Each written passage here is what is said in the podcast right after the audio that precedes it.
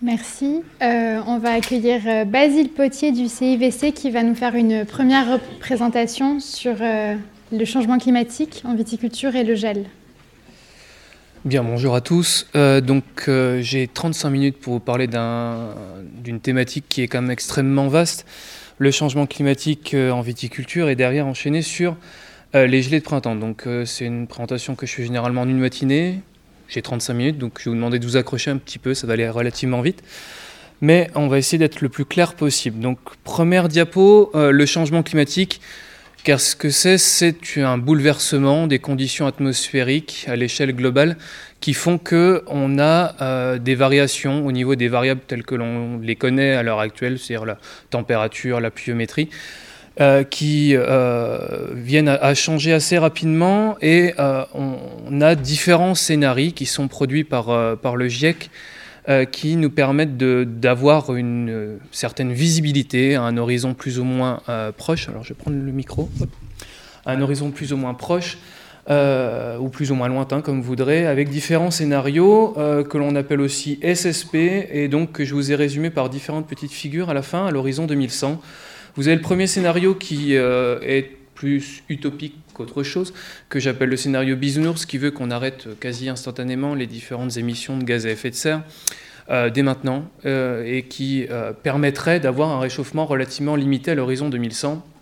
Donc comme je l'ai dit, celui-ci est plus utopique qu'autre chose, mais il a pour mérite d'exister et de nous montrer que même si on arrête très rapidement les émissions de gaz à effet de serre, euh, il y aura quand même un changement qui sera non négligeable à l'horizon 2100. Le second euh, scénario, c'est celui euh, que j'appelle on s'en sort pas si mal que ça.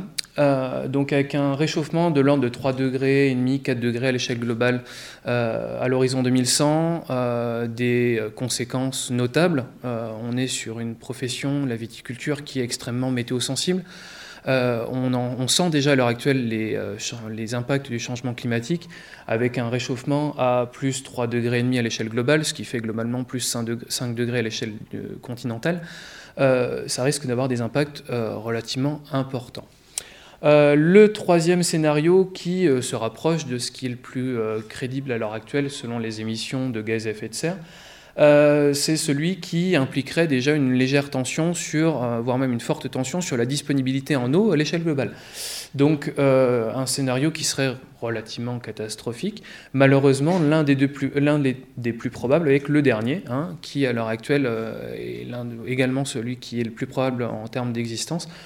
avec une augmentation des températures de l'ordre de 6,5 degrés à 7 degrés à l'échelle globale, plus 8 degrés environ à l'échelle continentale, ce qui fait que euh, le climat de Dijon correspondrait globalement à celui de Tunis à l'heure actuelle.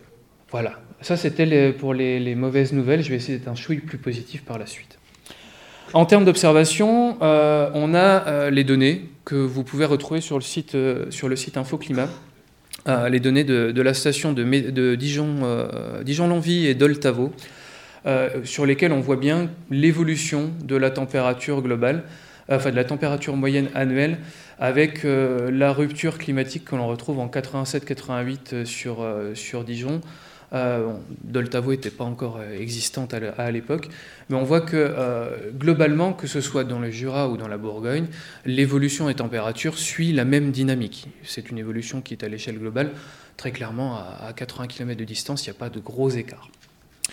Euh, une étude qui a été faite euh, sur l'impact du changement climatique euh, sur la viticulture en Bourgogne par Cédric Kouchiak en 2013 qui montrait bien l'impact du changement climatique avec la rupture 87-88 sur différentes composantes de la viticule, de, la vigne, du débourrement jusqu'à jusqu'au vendange, hein, avec bah, une évolution des différents stades qui étaient impactés par, par ce changement climatique, avec nécessairement un débourrement qui est de plus en plus hâtif, une floraison également et des vendanges qui sont en rapport avec ça.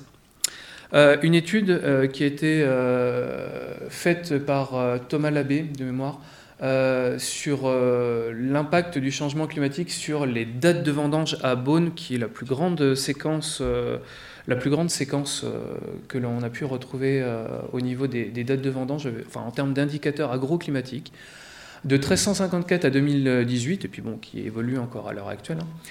Et donc on peut voir que la quasi-intégralité des vendanges les plus récentes, enfin les plus hâtives depuis 1354 ont eu lieu sur les dernières années, enfin, sur les dernières années 2018.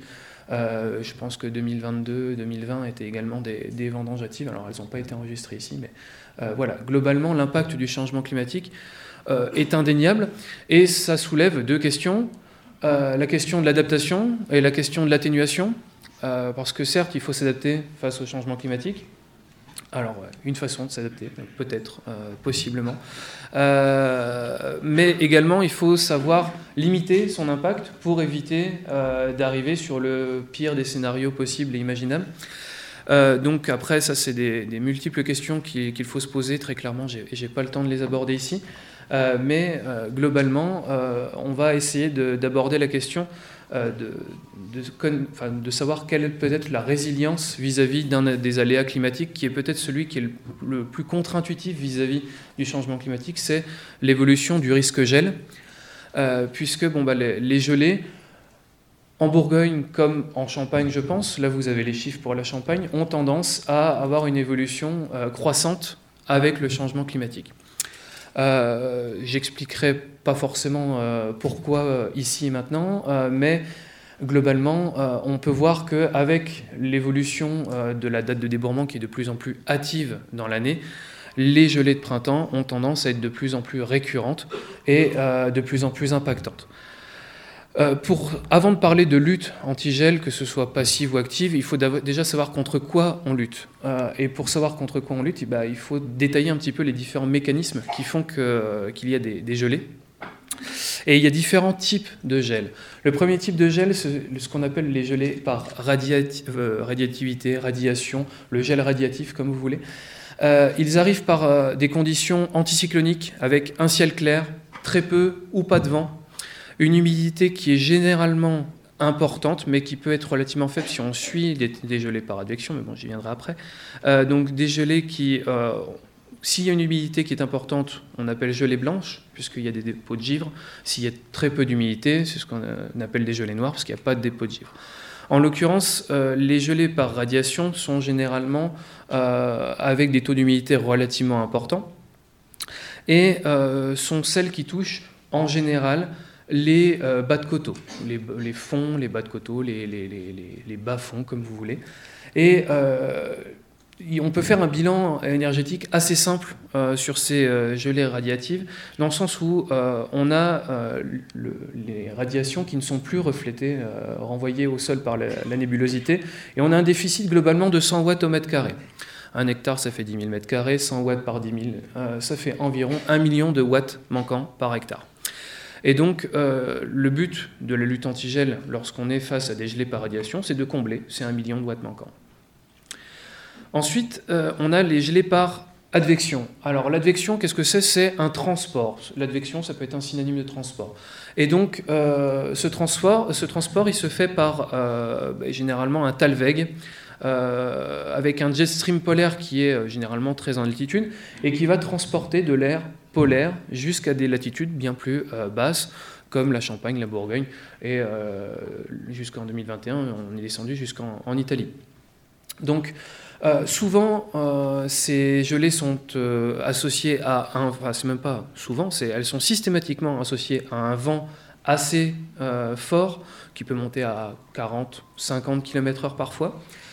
Et elles sont quasi systématiquement avec des humidités très faibles.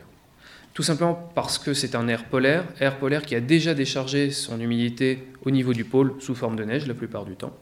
Et donc euh, on est sur des gelées noires systématiquement lorsqu'on est sur des gelées en advection. En revanche, ce qui peut arriver, c'est que ces euh, gelées par advection euh, engendrent des dépôts de neige ou de pluie. C'est typiquement ce qui s'est passé en 2021, parce qu'ici, vous avez la situation atmosphérique en avril 2021, au 6 avril 2021. Et donc, vous avez des précipitations qui ont été engendrées par l'arrivée des, gelées, et donc c'est ces précipitations qui ont globalement condamné la vigne, puisque pluie plus des gelées qui sont arrivées derrière avec des températures aux alentours de moins 6, moins 7, moins 8, moins 9 par endroit, nécessairement, vous associez en plus à ça des gelées par évaporation, puisque les pluies vont être évaporées, généralement, ce sont des conditions qui sont les, enfin, les conditions qui sont les plus catastrophiques possibles. Attention, pour autant, ici vous avez la, gelée, euh, du 6 avril 2021. Alors c'est un peu compliqué si vous êtes tout au fond de l'amphi, mais globalement, euh, une gelée, elle est rarement purement radiative, purement advective. Ici, vous avez la situation du 6 avril 2021 à 3h du matin, la station de Saint-Thierry qui se situe au nord de Reims. Là, vous avez la ville de Reims. Hein. Saint-Thierry, 19 km/h, moins 1,7, 77% d'humidité. Là, on est en condition purement et simplement advective. Des gelées qui ne sont pas super impactantes, moins 1,7 normalement avec très peu d'humidité, la vigne supporte assez facilement. Ici, Savigny-sur-Ardre, 4 km/h de vent, moins 6,1, 90% d'humidité. Tout était raclé. Voilà. Donc, euh, sur une même nuit, sur une même heure, euh, vous avez des conditions qui sont extrêmement changeantes et euh, on ne peut pas enfin, on ne peut pas prévoir à l'avance, même sur une gelée par advection, qu'il n'y aura pas une part de radiatif dans cette gelée. Au niveau des sensibilités, de la sensibilité du végétal, alors je vais passer directement à la deuxième, euh, euh, diapo. Euh, globalement, ces stades ont été établis il y a assez longtemps maintenant, dans les années, tout début des années 90 par Itier en Champagne. Alors c'était développé sur sur le chardonnay, ça peut être plus ou moins extrapolé à d'autres cépages mais euh, globalement, ils sont assez fiables, sauf le, bourgeon dans le coton qui supporte moins 6. C'est faux. Euh, en conditions sèches, peut-être, mais euh, si jamais vous avez, enfin en conditions humides, un bourgeon dans le coton, si jamais il est imbibé, il est raclé à moins 2 sans aucun problème. Donc, D'ailleurs, ça pose énormément de problèmes pour les comptages, parce qu'un bourgeon dans le coton gelé, c'est pas forcément facile à identifier comme étant gelé. Mais globalement, les, seuils que vous avez ici sont assez fiables et vous pouvez les utiliser assez facilement. Euh, maintenant, je vais passer euh, aux facteurs qui peuvent aggraver les gelées de printemps. Et euh, dépendamment de ça, vous avez la lutte passive qui peut être faite en contrôlant ces différents facteurs. Donc le, premier, c'est la topographie. Typiquement, les bas-fonds, les cuvettes, les murs, les talus, les haies sont des facteurs qui vont avoir tendance à, être soit plus gélifs de nature, soit concentrer les gelées lorsqu'on est sur des situations radiatives. Euh, les cépages, on sait globalement que le chardonnay est plus hâtif que le pinot noir. Typiquement, implanter euh, un chardonnay dans une zone qui était historiquement plantée en pinot noir ou en, en éligoté parce qu'on euh, on a envie de mettre du chardonnay à ces endroits-là, alors que c'est gélif, c'est un peu prendre des risques. La taille, il y a un adage en Champagne qui veut que taille tard, taille tôt, mais taille en mars. Bon, c'est un vieil adage, il peut être adapté mais globalement, la taille, euh, plus elle est précoce, plus elle va généralement engendrer un débourrement qui va être précoce. On a fait des essais sur la thématique depuis un certain temps de Champagne, et globalement, euh, le fait de tailler euh, un 1er avril par rapport à une taille du 1er novembre permet de gagner, en fonction du type de taille, parce que ce n'est pas valable pour tous les types de taille, mais en fonction du type de taille, entre 8 et 12 jours, ce qui est quand même assez considérable lorsqu'on a des gelées qui arrivent début avril. Les enherbements, les mulches euh, limitent la libération d'infrarouge euh, au niveau du sol et vont limiter la, captation euh, de, la chaleur solaire par le sol, donc vont avoir tendance à augmenter le risque de gelée. Les couverts hauts, les engrais verts, c'est identique, j'y reviendrai juste après, mais globalement, vous allez avoir, lorsque ces engrais verts dépassent le fil de liage, une température qui va être très largement inférieure au niveau des couverts par rapport à un témoin qui euh, n'aura pas de couvert. Euh, le travail du sol, enfin, euh, bah, très clairement, il limite l'absorption de la chaleur durant la journée, il va favoriser le relargage d'humidité durant la nuit. Il y a l'IFV qui a fait des travaux là-dessus il n'y a pas très longtemps. Encore. Et très clairement, même 20 jours après un travail du sol, on a un risque de relargage d'humidité. Humidité qui est un facteur crucial lorsqu'il y a des gelées. Donc, typiquement, lorsque, enfin, ce que je conseille aux vignerons qui m'appellent, c'est bah, lorsqu'il y a des gelées d'annoncer, on arrête complètement le travail du sol. Mieux vaut prendre du retard sur le travail du sol que d'engendrer des dégâts supplémentaires sur les vignes. Un petit résumé euh, de, toutes ces conditions, c'est qu'une parcelle de chardonnay plantée au nord-est dans un bas-fond, au pied d'une route surélevée d'un mètre cinquante, taillée le 1er novembre avec un enherbement épais, dans la terre travaillée sous le rang, elle est potentiellement plus sensible au gel. Je reviens sur les couverts. Ici, un essai qui a été fait l'an dernier sur Ambonnet. Alors, euh, clairement, on n'est pas sur des gelées. Hein. Quand vous regardez, on est sur températures qui sont positives parce que les couverts l'an dernier sur la Champagne ont eu du mal à lever. Donc, les essais ont été menés un petit peu plus tard. Mais lorsqu'on n'a pas de vent, en fait, on voit que les températures au niveau du couvert euh, sont assez largement inférieures dans le couvert que par rapport au témoin qui euh, n'a pas de couvert. Avec nécessairement, puisque température et humidité sont liées, des euh, températures qui sont des humidités qui sont supérieures. Donc, j'ai rien contre les couverts, contre les engrais verts, attention, ne me faites pas dire ce que je n'ai pas dit, mais sur des parcelles gélives, éviter les couverts ou mettre des couverts qui ne montent pas très haut permet de limiter l'impact des gelées de printemps. Donc euh, typiquement, sur une parcelle qui est historiquement gélive, euh, des févroles, du trèfle incarnat, des choses comme ça qui montent pas très haut, oui, euh, des seigles ou des choses comme ça qui vont monter à 1m60, on va éviter parce que ça va favoriser les gelées.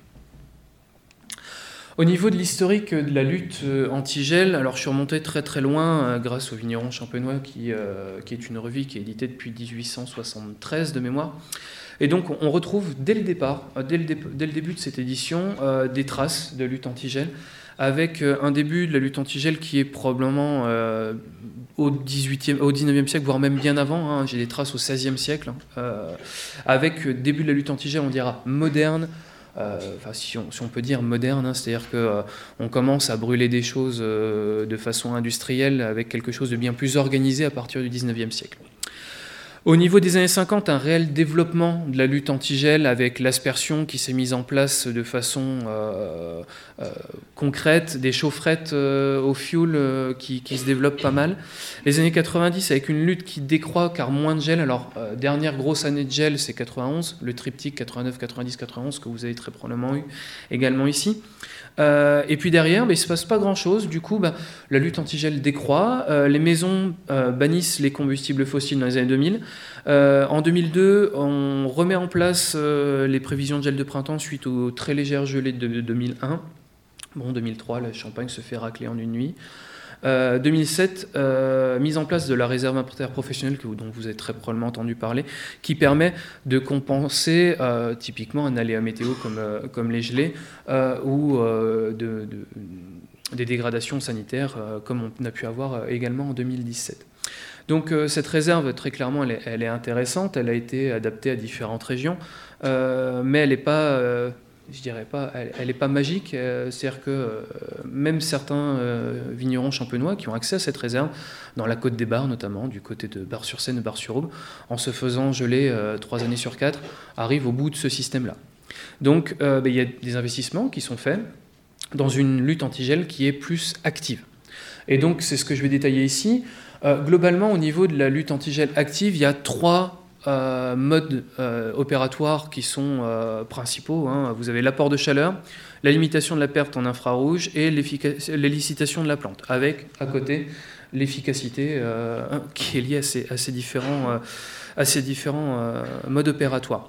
Sachant que le rôle du comité Champagne dans, dans cette évaluation, elle est de savoir si d'une part ça fonctionne, parce qu'une technique qui ne fonctionne pas sera moyennement d'intérêt. Deuxièmement, si elle est économiquement viable, euh, parce qu'il y a des techniques qui sortent euh, à des coûts euh, de l'ordre de 50 euros du mètre linéaire. Bon, bah, ça commence à faire une certaine somme à l'hectare. Et au niveau de l'empreinte environnementale, puisqu'on est face à un phénomène qui est lié au, changement climatique, le but, c'est pas de creuser encore plus notre tombe en amplifiant ce phénomène de changement climatique. Donc je vais commencer par les techniques éprouvées avec, je dirais, la, reine des techniques euh, de lutte anti-gel, qui malheureusement n'est pas, applicable partout, mais qui fonctionne pour le mieux, enfin pour euh, plutôt bien quand même, c'est euh, l'aspersion. Le principe, c'est qu'un litre d'eau que vous congelez apporte 696 watts.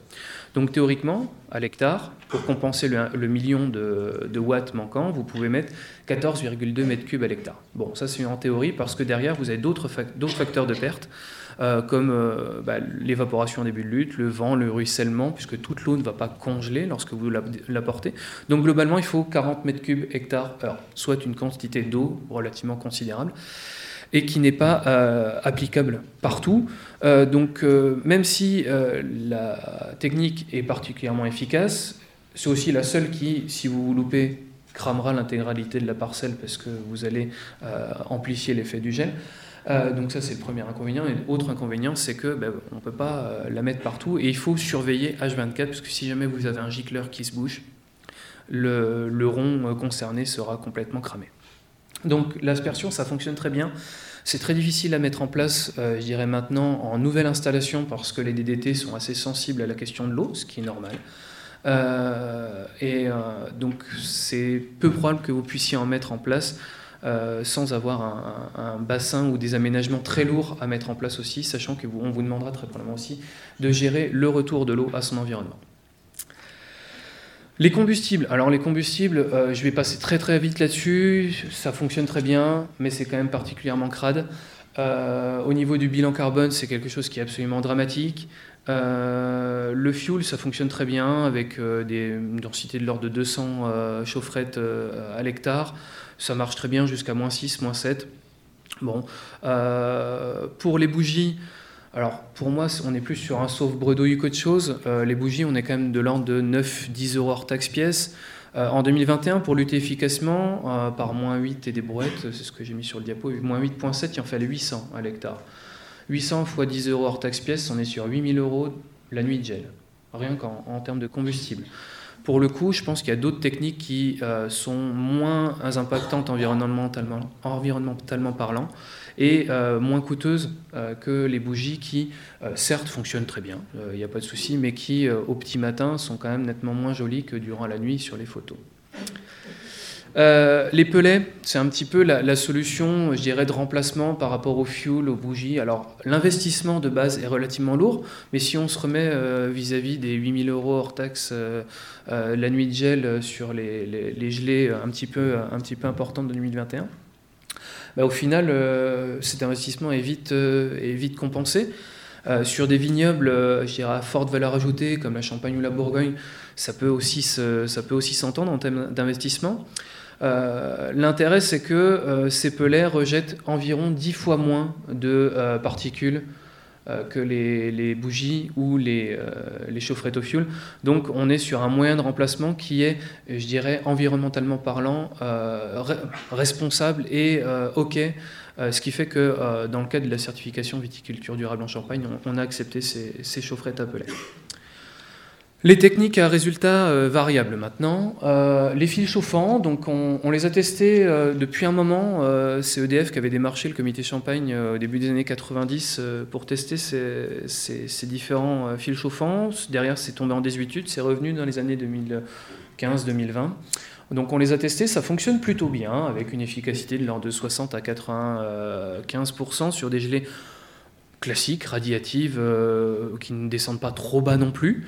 Euh, mais par contre, en 2021, bon, sur une gelée où on avait beaucoup de vent, de la neige avant, euh, on est descendu sur une performance qui était de l'ordre de 30%. Donc euh, très clairement, sur des gelées radiatives, oui, ça fonctionne, il n'y a pas de souci. Sur des gelées par advection, bah, ça va être beaucoup plus limité. Au-delà de ça, on est, on est limité aussi au niveau du mode de taille. Alors en Bourgogne, sur un guyot, pas de souci. en Champagne, sur un chablis, beaucoup plus compliqué. donc, enfin même carrément impossible. Donc là, on se limite à la taille guyot couché, hein, pas arqué. Euh, guyot simple ou double couché, euh, cordon, et puis on va s'arrêter là. Euh, le plus gros inconvénient étant le coût, c'est une des techniques qui est la plus coûteuse au niveau de la lutte antigel, avec des coûts qui peuvent s'envoler à 200, 200 000 euros avec le groupe électrogène. Donc on a intérêt à, être sûr de son coût pour le coup. Les fils radiants qui sont arrivés l'an dernier, alors moi j'ai qu'une seule année de données, hein, je les ai essayés que sur l'an dernier. Globalement, une protection de de plus ou moins 50%. Je sais que la Chambre de la Côte d'Or les, a testés aussi, euh, avec une, efficacité qui est globalement équivalente. Euh, j'ai le gain thermique qui reste à confirmer, parce qu'il n'était pas constant en ce qui, ce qui concerne mes essais. Euh, bon, pour le coup, on est sur quelque chose de moins contraignant en termes de type de taille, donc pourquoi pas. Euh, après, on est sur euh, une protection qui, 50%, euh, bon, voilà, faut voir par rapport à l'investissement qui est nécessaire, mais bon, ce n'est pas sur, une protection qui est totale, loin de là. le brassage d'air. Alors, si vous avez retenu le descriptif que, que, je vous ai fait sur les différents types de gelées, vous comprendrez très rapidement que le brassage d'air ne fonctionnera que sur les gelées radiatives lorsqu'il n'y a pas de vent, parce que si vous avez déjà du vent, rajouter du vent, ça ne sert à rien. donc, typiquement, ça fonctionne. ok. Sur les gelées radiatives, avec apport de chaleur, c'est encore mieux parce que ça fonctionne nettement mieux. Mais pour le coup, euh, ça ne fonctionnera que lorsqu'il n'y aura pas de vent. Alors typiquement, mettre ça sur des hauts de coteaux qui ne gèleront que lorsqu'il y aura du vent, c'est inutile. Par contre, mettre ça sur des bas de coteaux qui gèleront principalement sur les gelées radiatives, oui, pourquoi pas. Le FrostGuard, euh, bah, globalement, c'était un système qui était annoncé pour, euh, de mémoire, une portée de l'ordre de 50 mètres. Euh, la, chambre de la, chambre de Lyon et, moi-même, on les a testés. On est sur une portée mesurée qui est plus de l'ordre de 20 mètres, 25 mètres dans le meilleur des cas. Euh, donc très clairement, petite parcelle. Euh, autrement, ça n'a pas un grand, grand intérêt. Le prix a pris une grosse claque dernièrement, mais globalement, bon, ça reste un prix qui reste assez mesuré, mais pour une des petites surfaces. Les licitations maintenant, euh, donc euh, le PEL 101 GV, on l'a testé pendant une dizaine d'années, avec des résultats extrêmement variables de l'ordre de 5 à 55%. Ce qu'il faut savoir, c'est que si vous n'avez pas une feuille étalée, ça ne fonctionnera pas. Ça, c'est euh, une certitude. moi, je le considère plus comme un sauf bredouille qu'autre chose. C'est-à-dire que vous avez un bidon de PEL, il y a des gelées d'annoncer, vous y allez. Ok. Si vous n'avez pas de bidon de PEL, courez pas pour aller en acheter de toute façon, vous allez perdre du temps. Au final, euh, c'est pas dit que ça fonctionne super bien, au final, parce que vous allez vous rendre compte que bon, bah, vous êtes pas, euh, vous êtes encore beaucoup en pointe verte, vous n'avez pas une feuille, bon, ça marchera pas. Donc au final, le PEL, euh, beaucoup de communication autour de ça, pas tant d'efficacité que ça. Les UV, bah, globalement, on est exactement sur la même chose, sauf qu'on a encore moins d'années d'essai. Moi, j'ai deux années d'essai, 2021-2022.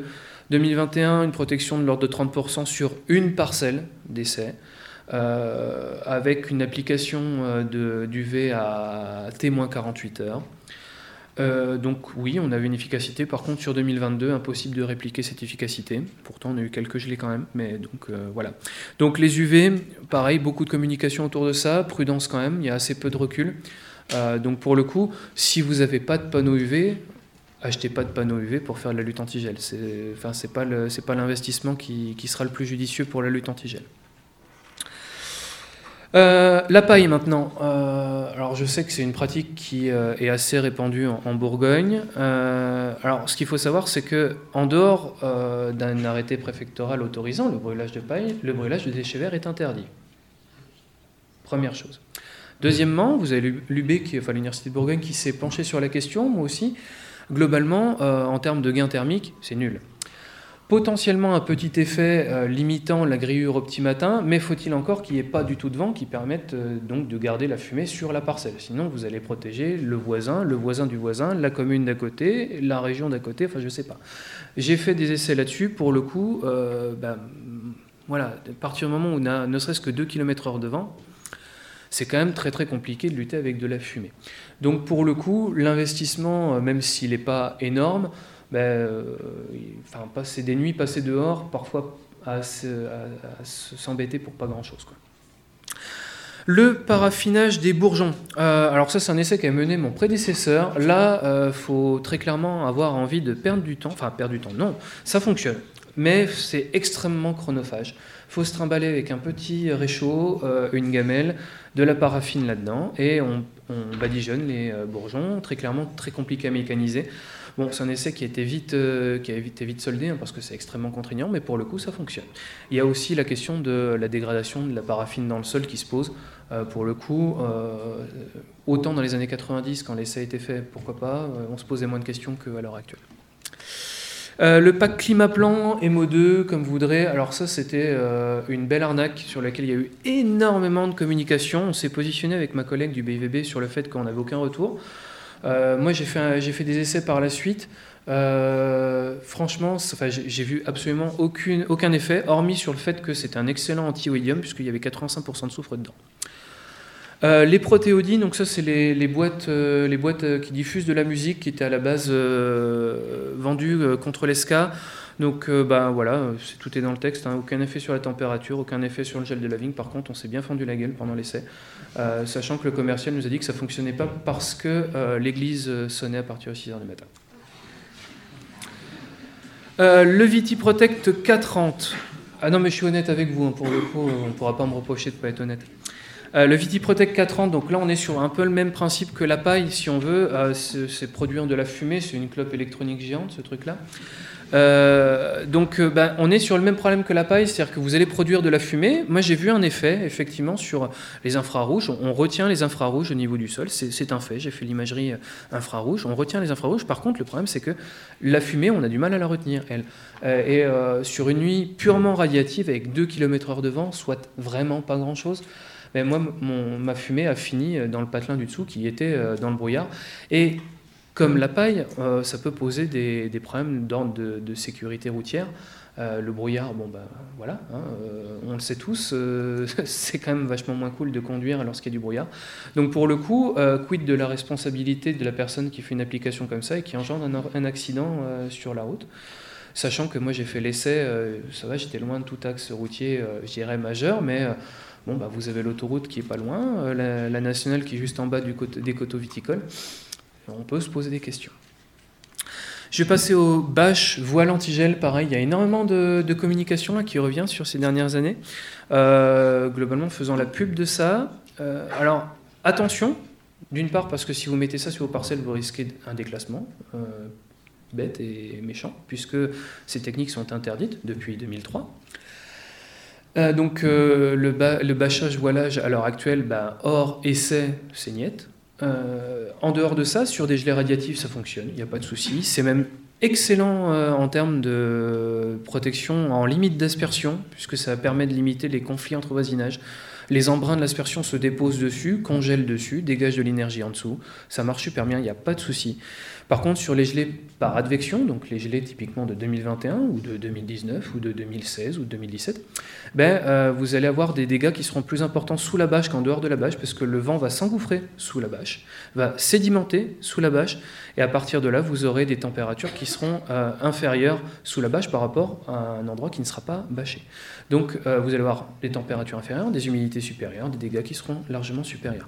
Moi, j'avais un essai qui était, euh, euh, mis en place en 2019, euh, une bâche aluminisée telle qu'on les avait dans les années 90. Ben, c'est simple, hein, vous avez 60% de dégâts hors bâche, 99% de dégâts sous la bâche. Donc pour le coup, oui, ça peut être une solution sur les gelées par radiation, mais attention, c'est pas magique et ça peut être un petit peu à double tranchant. Sachant qu'à l'heure actuelle, c'est interdit, je le rappelle quand même. D'autres techniques qui sont, que j'ai pas encore pu tester en Champagne. Euh, donc là, on est sur un extracteur d'air froid. Globalement, ça réside sur le même principe que les, que les tours antigel, sauf qu'au lieu de prendre de l'air chaud et de le ramener vers le bas, vous prenez de l'air froid et vous l'emmenez vers le haut. Vous essayez de le remplacer par un air plus chaud qui est plus haut. Pour le coup, pourquoi pas C'est très utilisé en Californie, en Uruguay. Euh, j'ai rien contre, mais encore une fois, il n'y aura aucun effet sur les gelées par advection. Euh, les bactéries antigel, il y a eu un gros marasme autour de ça dans les années 90-2000. Euh, par la suite, bon, sachant qu'on utilisait une bactérie OGM pour remplacer la Pseudomonas syringae, euh, il y avait des gros problèmes en termes d'éthique, donc ça a été très rapidement abandonné. Il y a l'INRA qui relance un petit peu le projet. c'est un projet que je, suis à l'heure actuelle, un projet européen, mais qui avance assez peu rapidement. Le Frostbuster, c'est la même chose que le Frostguard, sauf que c'est un modèle qui est tracté. Donc, typiquement, pour les vignes en haute côte qui sont en vigne large, oui, pourquoi pas. Euh, moi, en Champagne ou vous, euh, sur le coteau viticole, en un mètre, ça va être compliqué. L'hélicoptère, euh, alors on l'a pas testé, il y a quelques vignerons qui le font en Champagne, mais globalement on est sur le même principe que les, tours antigel. Hein. on essaie de ramener de l'air chaud plus bas Why not euh, Relativement coûteux, cela dit, sachant que euh, rares sont les pilotes qui ont euh, le brevet de vol de nuit, qui ont l'autorisation de la DGAC de décoller de nuit. Donc généralement, c'est décollage au lever du soleil, ce qui fait que le mal est bien souvent déjà fait. Le Heat Ranger, une, sorte de, de sèche-cheveux géant qui a été inventé en Nouvelle-Zélande, qui a donné des résultats très intéressants en Nouvelle-Zélande pour le coup. Euh, qui a été vendu à Cognac, a priori, sur lequel j'ai pas de retour, mais euh, qui pourrait être intéressant puisque vous euh, soufflez de l'air chaud. alors, typiquement, les 10 hectares annoncés dans la vallée de Marlborough, où on est sur quelque chose d'extrêmement plat, pourquoi pas. sur un vignoble comme la Bourgogne ou la Champagne, on a quand même un relief de coteaux. Bah, nécessairement, je pense que la surface couverte va être impactée. Par contre, le prix, lui, va très probablement rester le même. À voir en termes d'amortissement ce que ça peut donner.